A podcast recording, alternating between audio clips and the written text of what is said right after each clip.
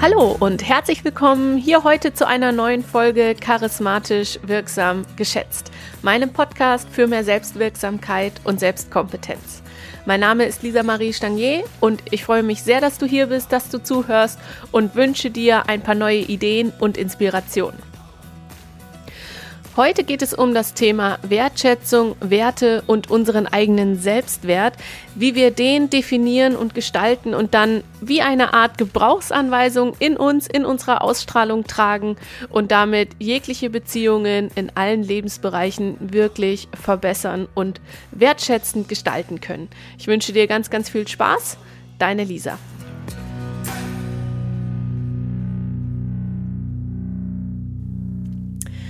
Ja, heute geht es um die so wertvolle und wichtige Frage, wie werde ich mehr wertgeschätzt? Denn es gibt ja diese ähm, Momente, wo man das Gefühl hat, dass man es nicht wird oder nicht in dem Maße, wie man sich es eigentlich wünschen würde oder auch für angemessen halten würde. Und andersrum gibt es aber auch die Momente, wo man denkt, ähm, das, was ich an Wertschätzung gebe, das kommt gar nicht an. Also wiederum für das, was ich tue, für die Wertschätzung, die ich gebe, bekomme ich gar nicht die entsprechende Resonanz und die Wertschätzung zurück. Und genau darum geht es in der Folge, dass wir uns anschauen, wie funktioniert das mit der Wertschätzung, dass es für beide Seiten viel, viel zufriedenstellender, schöner, motivierter abläuft. Und auf die Frage, wie bekomme ich mehr Wertschätzung, gibt es eigentlich nur eine ganz, ganz einfache Antwort, nämlich ich muss Wertschätzung geben. Und auch wenn wir alle verdient haben, Wertschätzung zu bekommen, also das ist ein Grundrecht sozusagen, kommen wir aber nicht umhin, erstmal Wertschätzung zu geben. Also wir müssen so einen gewissen Vorinvest tätigen, um nachher auch entsprechend Wertschätzung zurückzubekommen. Und so einfach wie es klingt, ist es dann natürlich doch nicht. Auch hier steckt der Teufel ein bisschen im Detail denn wir sind alle unterschiedliche Menschentypen mit unterschiedlichen Vorstellungen, Erwartungen, Wünschen, Zielen und eben auch Werten. Jeder hat eigene Schlüsselwerte, jedem ist was anderes wichtig, jeder achtet auf was anderes, jeder hat was anderes gelernt, in der Kindheit ist anders konditioniert und somit müssen wir erstmal unser eigenes Wertesystem und dann auch das der anderen verstehen, damit wir entsprechend Wertschätzung geben können. Also bedeutet, damit wir eben entsprechend die Werte bei jemandem anderen schätzen können, müssen wir sie kennen und verstehen. Und dieses Werte verstehen, jemanden anderen verstehen, das kann man wirklich genauso auffassen, wie wenn man eine Sprache versteht. Also man sagt ja auch, man versteht sich, das ist ja in den seltensten Fällen auf die eigentliche Sprache bezogen, sondern auf die Wellenlänge, auf der man gemeinsam unterwegs ist. Und genauso funktioniert das mit den Werten diese spricht man auch wie Sprachen. Jeder hat eine, meistens eine oder zwei Muttersprachen der Wertschätzung. In dieser Sprache spreche ich besonders gut, also in dieser Sprache drücke ich meine Wertschätzung aus und empfange eben auch Wertschätzung. Das heißt, wenn jemand die gleiche Sprache der Wertschätzung der Liebe spricht, dann sind wir automatisch auf einer Wellenlänge, weil wir uns verstehen. Spricht jetzt jemand eine andere Sprache, dann wird es schon wieder ein bisschen schwieriger. Denn wenn ich immer auf jemanden einspreche in meinem Wertesystem, dann heißt das nicht, dass er automatisch diese Wertschätzung auch versteht. Das heißt, es kann da genau zu diesen Momenten kommen, dass ich denke, Mensch, ich bin doch so wertschätzend und ich gebe diesemjenigen doch so viel von meiner Aufmerksamkeit und von dem Lob oder der Anerkennung oder wie auch immer. Und warum versteht er das nicht? Warum kommt da nichts entsprechendes zurück? Und im Worst Case passiert dann eben das, dass ich denke, okay, da kommt nichts zurück, dann gebe ich dem auch keine Wertschätzung oder Aufmerksamkeit mehr. Und dann kann man sich vorstellen, dann ist das so eine Schere, die immer weiter auseinanderklafft, denn dasselbe denkt der andere ja auch. Ach Mensch, da kommt jetzt gar nichts mehr, na, dann gebe ich eben auch nichts mehr. Und immer, immer weiter driftet man auseinander. Und das ist in den allermeisten Fällen so überflüssig, denn man hat nicht nichts für den anderen übrig, sondern man redet einfach nur aneinander vorbei. Und dieses aneinander vorbeireden, das kann man unterbrechen, indem man sich mit diesen Sprachen auseinandersetzt. Wenn einer anfängt, die Sprache des anderen sprechen zu wollen und verstehen zu wollen, dann kann man diesen ja, Teufelskreis eben unterbrechen. Und damit das jetzt endlich ein bisschen greifbarer wird, um welche fünf Sprachen es sich da handelt, zähle ich euch die jetzt mal auf und erkläre sie kurz. Und meistens kann man sich selbst sofort in ein oder zwei Sprachen richtig gut einsortieren. Man weiß dann also, ah ja, mh, hm, da finde ich mich drin wieder. Diese Sprache spreche ich und verstehe ich besonders gut. Und dann ist es halt so cool, weil man dann weiß, welche drei Sprachen spreche ich denn eben nicht so gut. Und darin liegt das größte Potenzial versteckt. Also zu wissen, welche spreche ich gut und welche spreche ich nicht so gut. Denn das sind ja genau die drei, die dazu führen, dass ich mich eben mit manchen nicht so richtig gut verstehe. Und wenn ich die beherrsche, wenn ich die lerne, wenigstens ein bisschen besser spreche als vorher, dann ist das so ein Upgrade für so viele Beziehungen, sei es beruflich, privat, im Freundeskreis, in der, ja, in der Liebesbeziehung auch. Also das ist ein wirkliches Upgrade für alle möglichen Beziehungen. Die erste Sprache, also es gibt keine Reihenfolge, keine Priorität, nur wie ich sie jetzt vorstelle. Die erste Sprache ist die Sprache Anerkennung und Lob. Die zweite Sprache ist Zweisamkeit oder sich Zeit füreinander nehmen. Die dritte Sprache ist Hilfsbereitschaft. Die vierte Sprache ist Geschenke machen. Die fünfte Sprache ist Zärtlichkeit und Körperkontakt. Nochmal ganz wichtig an der Stelle, da gibt es kein besser oder schlechter und auch keine Priorität und auch keine ähm, von 1 bis 5 Kategorisierung, welche zu bevorzugen wäre. Das ist wirklich einfach nur eine Auflistung. Und vielleicht hast du spontan schon eine Idee, welche Sprache du sprichst. Mal ein paar praktische Beispiele. Hm, du verbringst total gerne Zeit mit Freunden und legst da auch Wert drauf, dich bei jemandem regelmäßig zu melden und auch wenn jemand anruft, freust du dich sehr. Ähm, vielleicht gibt es sogar feste Termine mit Freunden ähm, oder auch in der Arbeit, fix, wo du sehr viel Zeit drauf legst, dass sich immer die Zeit genommen wird, bestimmte Themen zu besprechen, dass du mit dem Thema kommen darfst, aber auch, dass sich dafür Zeit genommen wird. Gleichzeitig bietest du vielleicht deine Hilfe total gerne an, also bei Freunden, wenn ein Umzug ansteht oder auch in der Arbeit, wenn es Dinge zu erledigen gibt. Und du magst auch, wenn jemand dir seine Hilfe anbietet. Dann ist ganz einleuchtend, okay, Sprache 2 und 3, also sich Zeit füreinander nehmen und Hilfe, Hilfsbereitschaft sind deine dominanten Sprachen.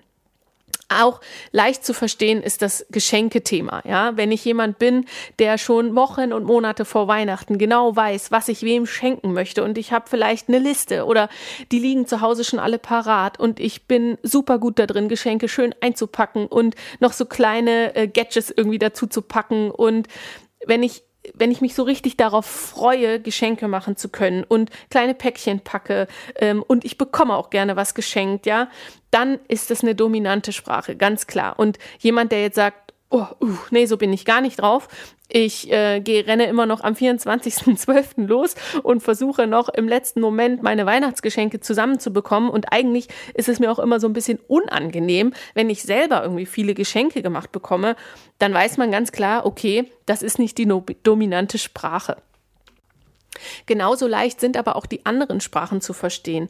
Lob und Anerkennung zum Beispiel. Wenn es mir so viel wert ist, wenn mich jemand lobt, wenn man vielleicht herausgestellt wird, auch von einer Gruppe, vielleicht früher in der Schule schon oder auch auf der Arbeit, wenn man vielleicht eine Ehrung erhält oder wenn man ja eine E-Mail vom Chef bekommt, dass ein Projekt super gut gelaufen ist und vielleicht findet man es dann sogar noch cooler, wenn es ein großer E-Mail-Verteiler ist und die anderen Kollegen das auch mitbekommen, ja, oder auch wenn Kleinigkeiten zu Hause in der Partnerschaft, wenn man für irgendeine kleine Sache gelobt wird, das klingt jetzt nicht so romantisch, aber man möchte ja doch hier und da mal vielleicht ein Dankeschön oder ein Lob hören, wenn irgendwas richtig gut geworden geworden ist, vielleicht wenn man irgendwas äh, gebaut oder gestaltet hat, ganz unterschiedlicher Art. Also auf jeden Fall, wenn man das Gefühl hat, mir sind da Worte total wichtig, anerkennende Worte. Andersrum kann es sein, um Himmels Willen, bloß nicht vor einer Gruppe gelobt werden. Ja, das ist für manche ganz, ganz unangenehm. Das möchten die auf gar keinen Fall. Und ähm, äh, ja, wenn man dann ein Lob bekommt oder ein Kompliment be äh, gemacht bekommt, ist das eher unangenehm. Dann weiß man, okay, dominante Sprache oder eben nicht dominante Sprache. Oder auch die letzte Sprache, Zärtlichkeit, Körperkontakt oder auch Nähe. Ist auch oft leicht zu spüren, wenn ich jemand bin, der gerne jemanden in den Arm nimmt oder ähm, mal so beim Sprechen die Hand auf die Schulter legt. Auch all diese Menschen haben wir sofort vor Augen, die das gerne tun. Ähm, dann weiß ich, okay, diese Sprache spreche ich besonders gut oder die mag ich auch. Und noch viel deutlicher wird es, wenn das nicht die eigene Sprache ist, wenn man jemand ist, der gerne Distanz hält, eher zurückweicht, wenn so jemand sehr überschwänglich auf einen zukommt und einen in den Arm nehmen möchte oder wenn man das Gefühl hat, der andere ist körperlich sehr dominant und ich möchte eher so ein bisschen zurückweichen, dann weiß ich, okay, ist, das ist definitiv nicht meine dominante Sprache. Und so ist eben jeder unterschiedlich. Und nochmal ganz wichtig, das hat gar keine Wertung, sondern das ist einfach nur unterschiedlich ausgeprägt. Und es ist so wertvoll, wenn man genau die Sprachen spürt und versteht bei anderen, die man selber nicht dominant spricht.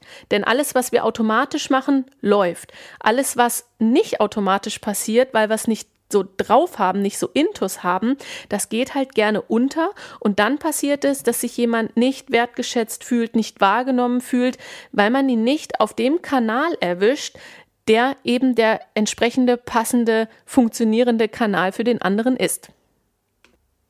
Und an der Stelle möchte ich es jedem ans Herz legen, mal die Verhältnisse, Beziehungen anzuschauen, die vielleicht nicht so gut funktionieren und mal zu überlegen, was könnte derjenige für ein Typ sein, dass ich ihn auf seinem Kanal besser erwische.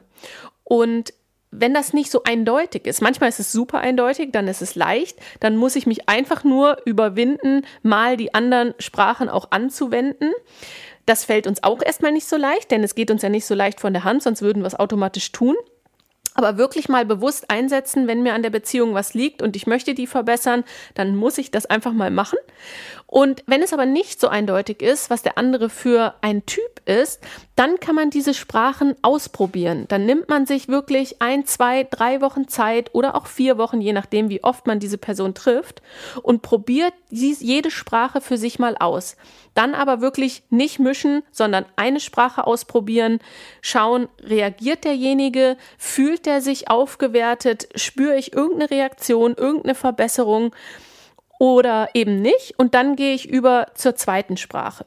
Nur nicht zu schnell die Sprachen wechseln, denn das kann ja auch erstmal so ein kleines bisschen neu und irritierend sein, bis derjenige dann wirklich so ja ein bisschen aufwärmt und äh, und zugänglicher wird, das kann einen Moment dauern, je nachdem, wie lange diese so ein bisschen dysfunktionale Beziehung schon besteht und ähm, ja, und wie ungewohnt das ist, untereinander eben wirklich wertschätzend zu sein. Das Buch, auf dem das Ganze basiert, ist von Gary Chapman. Die fünf Sprachen der Liebe heißt das. Es gibt auch noch weitere, zum Beispiel die fünf Sprachen der Mitarbeitermotivation. Und die sind super einfach verständlich geschrieben und es gehen einem sofort so viele Lichter auf in, ähm, in unterschiedliche Richtungen zu unterschiedlichen Menschen, Kontexten, in unterschiedlichen Lebensbereichen. Man versteht einfach seine Beziehungen, die man führt, so viel besser. Und man kann eben auch wirklich aktiv dazu beitragen, dass diese Beziehungen noch viel besser werden. Also ein absoluter Herzenstipp. Wer da tiefer einsteigen möchte, kann die Bücher nochmal lesen, aber es muss gar nicht kompliziert sein. Wirklich ausprobieren, mal sich die fünf Sprachen wirklich bildlich vor Augen führen, was für Typen gibt es und wirklich machen, ausprobieren, erleben und man merkt sofort, wie bei unterschiedlichen Leuten die Batterien so ein bisschen sich wieder aufladen und die Beziehung sich positiv auflädt. Und wenn ich das mache, wenn ich da rein investiere, dann kommt in den aller, allermeisten Fällen auch Wertschätzung zurück, früher oder später. Wie gesagt, manchmal dauert das ein bisschen, bis beim anderen das dann auch anspringt, dass er Vertrauen hat, dass er weiß, oh, ja, da kommt jetzt vom Gegenüber was, dann bin ich auch bereit, was zu geben. Das kann hier und da vielleicht ein bisschen dauern, aber es wird früher oder später funktionieren. Also das heißt, dieses Wertschätzung geben, auf den anderen zugehen, das bringt mir selber für meine eigene Anerkennung und Wertschätzung eben auch ganz, ganz viel. Das ist der erste so große, wichtige Invest, den wir tätigen müssen, um mehr Wertschätzung zu bekommen, ist die Wertschätzung zu geben. Und der zweite große Invest, den wir tätigen müssen, und da geht es wieder ums Wertschätzung geben, also es gibt immer noch keine Erlösung davon, ist Wertschätzung sich selber zu geben. Und das darf auch eine Lebensaufgabe sein, seinen Selbstwert immer wieder zu definieren und an dem zu feilen, das hat auch nichts damit zu tun, dass man ein immer größerer Egoist oder dergleichen wird. Nein, das geht einfach darum, sich immer klarer zu werden, für was stehe ich Wer bin ich? Was sind meine Werte? Was möchte ich ausstrahlen? Was sind meine Ziele? Wo möchte ich hin? Und wenn ich das alles immer besser definieren kann, also wieder Zwiebelschale für Zwiebelschale runterschälen kann und zu meinem eigentlichen Kern komme, dann strahle ich das aus und dann bin ich in meinem Element, dann bin ich in meiner Mitte und kann auch mit Herausforderungen oder Konfrontation oder wenn mein Gegenüber eben gerade mal nicht in der Lage ist, aufgrund von nicht aufgefüllten Batterien sozusagen, nicht in der Lage ist, mir genügend Wertschätzung entgegenzubringen, dann beziehe ich das aber nicht auf mich selber. Dann kann ich dennoch meinem Gegenüber diesen Respekt, die Würde, die Wertschätzung entgegenbringen, die er verdient und handle nicht gegen meine eigenen Werte und werte mich damit sozusagen wieder auf. Damit uns das immer leichter gelingt und wir durch sowas nicht in unserem Selbstwert erschüttert werden, sozusagen, ist es total wichtig, die eigenen Schlüsselwerte erstmal zu finden und diese zu festigen. Dazu kannst du einfach mal einen Zettel und einen Stift nehmen und mal spontan runterschreiben, 10 oder 15 Sachen, die dir wichtig sind, auf die du Wert legst. Also du fängst den Satz an mit Ich lege Wert auf, Punkt, Punkt, Punkt, und schreibst mal eine ganze Liste runter. Auch hier ohne eine richtige Reihenfolge, ohne Priorisierung. Also du musst nicht jetzt schon in die Bewertung gehen und sagen, ah, was ist mir davon das Wichtigste, sondern einfach mal wahllos runterschreiben. Zusätzlich kannst du auch einfach mal nach Werten googeln, denn da gibt es ganz, ganz tolle Listen voll mit Werten, an die man vielleicht im ersten Moment nicht so denkt, wo man aber sagt, hey, das finde ich super, das gehört ab sofort mit in mein Wertemanifest, das möchte ich leben und in meiner Ausstrahlung tragen. Und wenn du eine richtige Liste, zum Beispiel 10 oder 15 oder 20 hast mit Werten, die dir sehr, sehr wichtig sind, dann kannst du die miteinander vergleichen. Das heißt, du gehst mit dem ersten Wert, der oben steht, vergleichst du mit dem zweiten und sagst, okay, wenn ich mich jetzt entscheiden müsste zwischen dem ersten und dem zweiten, welchen Wert würde ich wählen? Also welcher Wert muss in meinem Leben Bestand haben? Und dann streichst du quasi erstmal einen von beiden Werten aus. Dann machst du das mit dem Wert, der übrig geblieben ist, mit dem nächsten, der an Position 3 steht. Und du vergleichst immer die beiden Werte miteinander, welcher quasi im Falle des Falles, du müsstest dich entscheiden zwischen beiden, welcher stehen bleibt. Und wenn du das mit der gesamten Liste gemacht hast, dann kommt dein allererster Schlüsselwert raus. Das heißt, der Wert, der auf jeden Fall stehen bleibt, komme was wolle. Wenn du das mit allen weiteren Werten dann mal durchgehst, so dass du quasi deinen ersten, zweiten, dritten, vierten, fünften Schlüsselwert hast, dann hast du deine Schlüsselwerte gefunden. Dann kannst du dein Wertemanifest erstellen, also die Werte, die in deinem Leben die absolute wichtigste Rolle einnehmen. Und dann schreibe dir diese, also deine Schlüsselwerte, gerne auf mit dem Satz, ich bin Punkt, Punkt, Punkt. Ich bin Punkt, Punkt, Punkt. Also zum Beispiel, ich bin Gleichberechtigung. Ich bin Authentizität. Ich bin Erfolg. Ich bin, was auch immer deine Schlüsselwerte sind, schreibe dir das mal auf mit dem Ich bin davor. Also, dass du für dich festschreibst, für was du stehst, wer du bist. Und das mag manchen super leicht fallen, weil das Selbstwertgefühl gut ausgeprägt ist, sehr, sehr gesund ausgeprägt ist. Und manchem anderen fällt das vielleicht ein bisschen schwerer. Und da noch eine wunderschöne Übung, um ja ein bisschen den, den Selbstwert zu pushen und das Selbstwertgefühl zu verbessern. Man kann auch einfach mal diese Übung, wie wir es gerade mit den Werten gemacht haben, mit Eigenschaften, also mit Adjektiven machen. Einfach mal runterschreiben, ganz spontan, 10, 15, 20 Mal. Ich bin Punkt, Punkt, Punkt. Und dann pünktlich, diplomatisch, gut gelaunt, ähm, zuverlässig. All diese Sachen, also positive Eigenschaften, ganz, ganz wichtig. All diese Sachen, die uns in unserem Selbstwertgefühl bestätigen, also oder positiv aufwerten. Und es gibt noch zwei andere wunderschöne Übungen, die man dazu machen kann. Die eine ist, dass man 21 Tage lang, es gibt ja diese schönen 21 Tage Challenges, denn man weiß, dass man mindestens 21 Tage braucht, um eine neue Gewohnheit zu etablieren. Und zu Gewohnheiten gehören auch Gedanken und Gedankenmuster.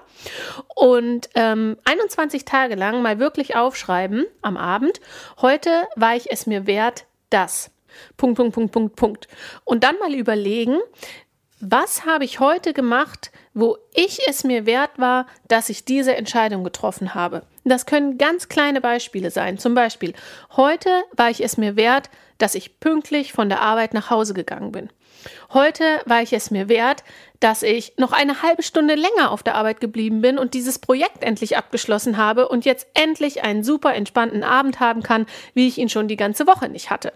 Oder heute war ich es mir wert, dass ich noch zum Training gegangen bin, denn das habe ich jetzt schon zwei Tage schleifen lassen und ich weiß, ich fühle mich danach einfach viel besser. Oder heute war ich es mir wert, dass ich mal nicht zum Training gegangen bin und mal einfach entspannt auf dem Sofa liege und ein Hörbuch höre oder ein Buch lese. Also das kann wirklich alles sein, das, wo wir mal bewusste Entscheidungen treffen, wo wir es uns wert sind, uns so zu verhalten. Und das Schöne ist, wenn man diese Übung macht und dann immer quasi rückwirkend den Tag betrachtet, in welchen Momenten war ich es mir wert, dass ich mich so und so verhalten habe. Man wird immer feinfühliger für diese Sachen und fängt auch an, schon über den Tag sich wertvoller für sich selber zu verhalten. Also wenn man eine Entscheidung dann zu treffen hat, wo man denkt, hm, gehe ich jetzt oder bleibe ich noch, ne? Oder was mache ich? Dann fängt man an schon zu überlegen, okay, was bin ich mir wert? Welche Entscheidung treffe ich jetzt? Und das ist total schön, weil man immer aufmerksamer wird, auch für diese ganz kleinen Momente, die aber nachher den ganz großen Unterschied machen, wie ich über mich denke, wie ich mit mir selber umgehe.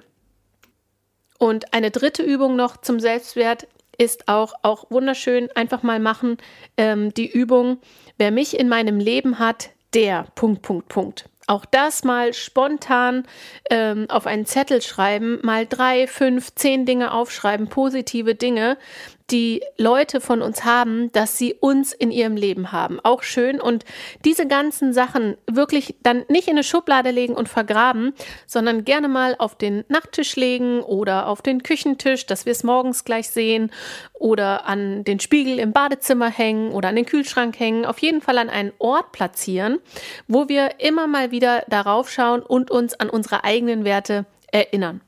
Und es ist so wertvoll, sich eben mit diesen Werten auseinanderzusetzen und diese ganzen Übungen zu machen, weil man mittlerweile herausgefunden hat, dass die Arbeit mit den eigenen Werten stressresistenter macht. Also wenn man sich seiner Schlüsselwerte bewusst ist und die sich immer wieder ins Gedächtnis ruft und auch damit arbeitet, das heißt einfach mal schauen, zum Beispiel, ähm, wo lebe ich meine Werte, in welchem Lebensbereich wende ich sie an, in welchem Lebensbereich kommen sie vielleicht noch ein bisschen zu kurz. Also sich immer mal wieder mit seinen Werten beschäftigt und auch mal schaut, sind die noch aktuell, kann ich mal wieder was hinzufügen, ähm, kann was weg. Also, dass man damit aktiv arbeitet, das macht uns stressresistenter, weil uns in herausfordernden Situationen unser Cortisolspiegel nicht durch die Decke schießt. Das heißt, diese, dieses Bewusstsein für Werte macht uns, egal wie stressig es dann nachher wird, wesentlich stressresistenter, also resilienter.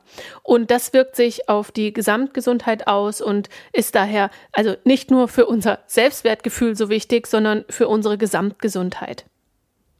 Und ich gebe da gerade gerne nochmal ein Beispiel aus meinem eigenen Berufsalltag.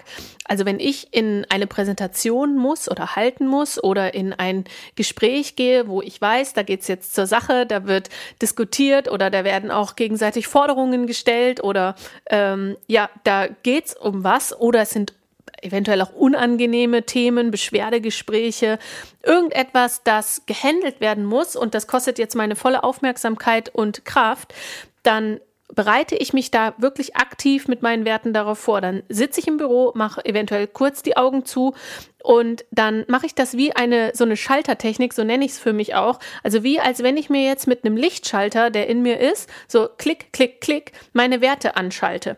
Also ich stelle mir dann einen Schalter vor und klicke mir meine Werte aktiv an. Das bedeutet, dass ich weiß, ich gehe mit diesen angeschalteten Werten wie so eine Art ähm, positiver Firewall in diese Gespräche rein und ich weiß, durch diese meine Werte Firewall kommt jetzt nichts durch zu mir, zu meinem Kern, was da nicht hingehört.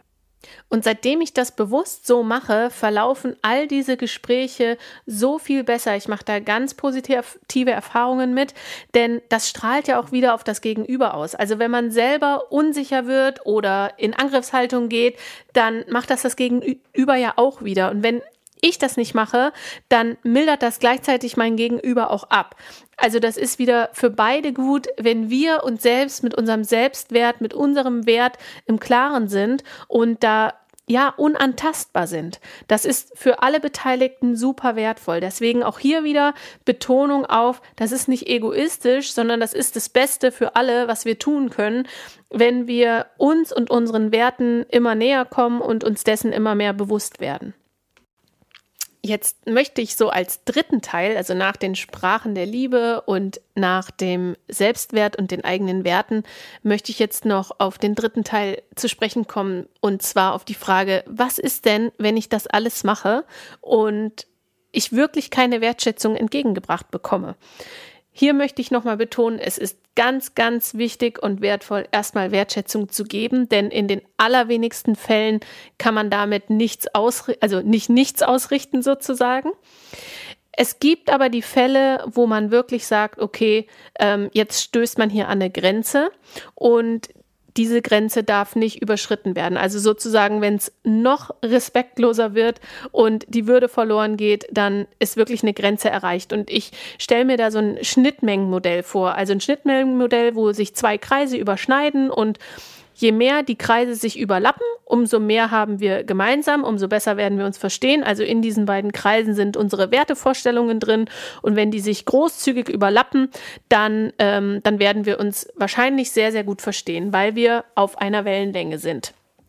Und je weniger diese Schnittmenge ist, also je kleiner und umso weniger gemeinsame Werte da drin vorkommen, umso anspruchsvoller wird die Kommunikation, aber sie ist natürlich nicht unmöglich. Und das ist immer noch der Zeitpunkt, wo man sagen kann, ich investiere, ich investiere in die Wertschätzung meines Gegenübers, um die Schnittmenge möglichst ähm, groß zu halten oder ein bisschen größer zu machen. Und dann funktioniert auch die Kommunikation. Das haben wir ja in den letzten beiden Parts besprochen, wie wir das gut machen können. Und wenn jetzt aber diese Schnittmenge sehr, sehr klein wird, ähm, und sie sollte auf jeden Fall noch bestehen bleiben, denn was in dieser Schnittmenge auf jeden Fall immer übrig bleiben muss, sind Respekt und Würde. Wenn wir gar keine Überschneidung mehr von diesen beiden Kreisen haben und Respekt und Würde verloren gehen, dann ist wirklich ein Punkt erreicht, wo man sagt, okay, jetzt investiere ich nicht in Wertschätzung, jetzt fordere ich tatsächlich Respekt und Würde erstmal ein. Und natürlich kann das in seltenen Fällen mal notwendig sein, aber dann ist es natürlich absolut berechtigt. Denn auch Respekt und Würde sind Grundrechte und dürfen niemals verloren gehen, weder bei uns noch bei unserem Gegenüber. Und sollte es mal wirklich zu so einer Situation kommen, wie gesagt, meistens ist es gar nicht notwendig, weil Respekt und Würde dann doch noch übrig bleiben und ähm, man mit reiner Wertschätzung arbeiten kann. Aber sollte es wirklich der Fall sein und man muss sich Respekt verschaffen, dann ist es sehr wertvoll, aus der Ich-Perspektive zu formulieren. Also wenn man sagt, ich wünsche mir den und den Tonfall oder ich erwarte folgende Umgangsformen oder ähm, ich möchte gerne das, Punkt, Punkt, Punkt. Ähm, denn damit nehme ich wieder den, den Angriff auf mein Gegenüber raus. Ich formuliere aus der Ich-Form und sage nicht, du sollst oder du machst immer oder sie sind ja immer so und so zu mir. Also das führt in der Regel wieder zu, ähm, zu Gegenwehr. Insofern da die Ich-Form verwenden, wie man selber gerne behandelt werden möchte und das wirklich einmal klar formulieren. Manchmal sind das dann genau die Momente, die beim Gegenüber was auslösen, als, also dass plötzlich der Respekt und die Wertschätzung anspringt, weil die merken, was da in uns schlummert, also was für ein Wertesystem da schlummert und dass man so mit sich nicht umgehen lässt. Das kann passieren. Natürlich kann auch gar nichts passieren, also dass ein respektloser Mensch respektlos bleibt, dann klar muss man seine Konsequenzen ziehen, aber das Wichtigste an der Sache ist, dass man eben für seine eigenen Werte eingestanden ist. Und darum geht es letztendlich. Also es geht darum, den eigenen Selbstwert zu vertreten und zu schützen. Und deswegen wirklich ähm, nochmal wiederholt, immer erstmal vorwärts gehen, investieren in die Wertschätzung, denn dann bekommt man die Wertschätzung in den allermeisten Fällen zurück.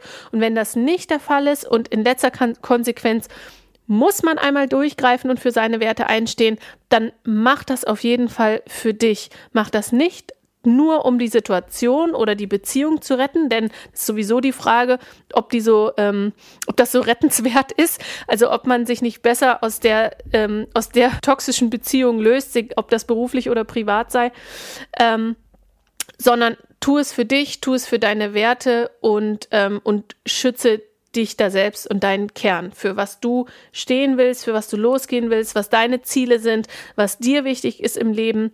Ähm, das gilt es hier sozusagen zu verteidigen. Hier ergänzend und abschließend möchte ich dir noch eine Übung vorschlagen, die du gut machen kannst, wenn du ein wirklich ein herausforderndes Gegenüber hast, ähm, aus, von dem man sich aus welchen Gründen auch immer nicht so schnell lösen kann oder ähm, ja erstmal vielleicht das Gefühl hat, man macht da keine Fortschritte, egal wie wertschätzend man ist, dann funktioniert das sehr gut. Ah, das funktioniert übrigens auch sehr, sehr gut, wenn man sich mit sich selber schwer tut, äh, positive Eigenschaften zu finden oder wenn man sich selbst schwer tut, den Selbstwert positiver zu ähm, auszuformulieren, positiver zu gestalten, dann probier mal immer, wenn du einen negativen Gedanken hast, entweder über eine andere Person oder auch über eine Situation oder eben auch ganz wichtig über dich selber, wenn du dich dabei erwischt, einen negativen Gedanken zu haben, machst du Stopp und schreibst auf einen Zettel neben diesen einen negativen Aspekt mindestens zehn positive.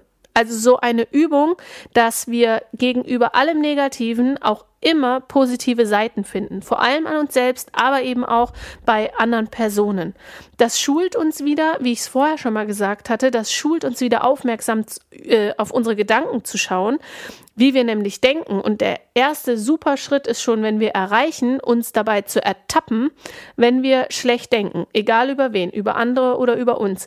Und wenn wir das erreicht haben, können wir nämlich immer einen Riegel vorschieben, können sagen, okay, stop it, an der Stelle höre ich auf, schlecht zu denken und dann setze ich mich hin und schreibe zehn positive Eigenschaften gegenüber dem einen schlechten Gedanken auf. Also eine ganz wertvolle Übung, sein Denken wirklich zu shiften, sein Mindset zu shiften, wenn man sich dabei erwischt, immer wieder eher in so einem negativen Loop zu hängen. Also diese Übung noch ergänzend, diese 1 zu 10 Übung ähm, funktioniert auch großartig, einfach die, das Mindset zu verbessern. Und damit sind wir schon am Ende dieser Folge angekommen. Als Fazit möchte ich dir einfach nochmal mit auf den Weg geben, investiere so viel wie du kannst und was deine Energie zulässt in Wertschätzung dir selbst gegenüber und anderen gegenüber, denn das lädt alle Batterien von allen Beteiligten auf und wir sind in der Lage, immer positiver, erfüllter und ähm, ja auch erfolgreicher, produktiver, motivierter ähm, miteinander umzugehen, miteinander zu arbeiten, miteinander Zeit zu verbringen und da profitiert wirklich jeder davon. Also der schöne Spruch Always invest in yourself ist in diesem Sinne so gemeint, investiere in dich, indem du in andere investierst und deine Wertschätzung zum Ausdruck bringst und das wirst du doppelt und dreifach zurückbekommen. Ein kleiner Ausblick noch zur nächsten Podcast-Folge. Die wird auf dieser hier ein bisschen aufsatteln, denn da wird es um das Thema Resilienz nochmal gehen und den roten Faden in unserem Leben. Und das hat auch mit Werte, Werten zu tun, das hat mit Selbstwert zu tun, das hat damit zu tun, ob wir die Währungen, die wichtigsten Währungen, die uns in unserem Leben zur Verfügung stehen, nach unserem Wertesystem und zielgerichtet einsetzen. Auch ein total spannendes und wichtiges Thema auf dem Weg hin zu mehr Selbstwirksamkeit und zu mehr Klarheit und zu mehr ja, Erfüllung und Freude im eigenen Leben. Und auf diese Folge freue ich mich auch schon sehr und ich würde mich sehr freuen, wenn ihr beim nächsten Mal auch wieder einschaltet. Vielen herzlichen Dank fürs Zuhören und wir hören uns ganz bald. Eure Lisa.